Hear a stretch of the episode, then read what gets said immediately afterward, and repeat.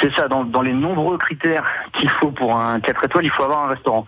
Donc lui, en fait, eh ben, ils ont donc ils ont ouvert un restaurant, la Villa des Arts. Donc l'Elexovien, euh, il a ouvert il y a maintenant un an, quasiment tout rond.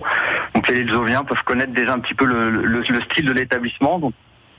C'est un restaurant qui propose de la cuisine bistronomique, donc des produits régionaux qui sont visités et on peut voir déjà la, la, la touche euh, de, de, du couple dans la décoration. Voilà, deuxième étape, l'ouverture donc de cet hôtel 4 étoiles dans le centre-ville de Lisieux, la Villa des Arts. C'est à découvrir plus longuement ce matin dans votre journal Le Pays d'Auge.